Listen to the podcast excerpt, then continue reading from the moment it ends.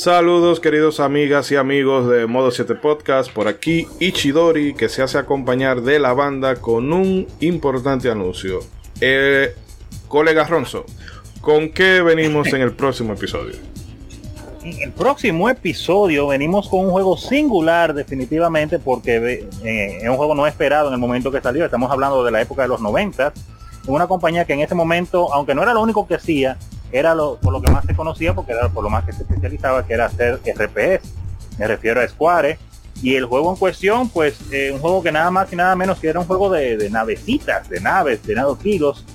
Un, eh, por el modo side explorer muy, muy extraño definitivamente con un estilo bastante singular y me refiero pues a Einhander, que en la correcta pronunciación es a Einhander, algo así. muy bien, muy bien. Ah, lo logré, lo logré, lo logré. Sí, sí, se dio, se dio. Y tiene que ser no, es que le el Lo que hemos pasado hoy, lo que hemos pasado hoy para grabar este, este cosa me hizo sacarle la furia con la que hay que decir el alemán. Si no lo dice con furia no suena bien.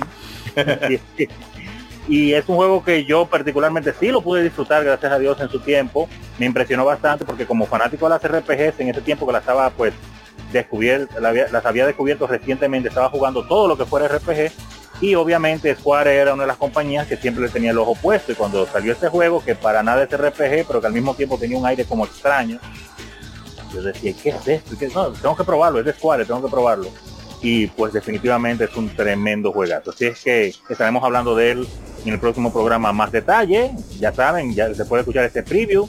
Pueden pues, buscarlo, a ver si lo pueden jugar o cualquier videito para que estén empapados y vean que definitivamente es una obra maestra muy singular, eh, perdida en el tiempo, pero que todavía la recordamos. Eh, tenemos claro tiempo nosotros también de repasarlo. Ya eh, me estaba diciendo el señor César que todavía no ha tenido oportunidad de jugarlo, ¿correcto?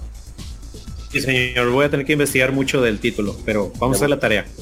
Sí, no, no, es, interesante definitivamente. Así es que, claro está, la gente cobra, claro que lo jugó. Y Chidori, pues claro, aunque sea por, por, por gravitación, le ha llegado información del juego. Está cerca de nosotros, pero espéranos ahí, que lo van a disfrutar. Es un gran juego y es muy interesante y diferente. Y hace mucho que quería hablar de él, precisamente por eso. Sí, realmente habla mucho de esa época en la que Square se arriesgaba, a hacer muchas cosas. Pero bueno, de todo eso, de, de, Square, de cuál era el ambiente que había en esa época, del desarrollo, las curiosidades de este juego que también tiene muchos elementos de la mitología griega y bebe un poquito de Gundam en cuanto a la historia.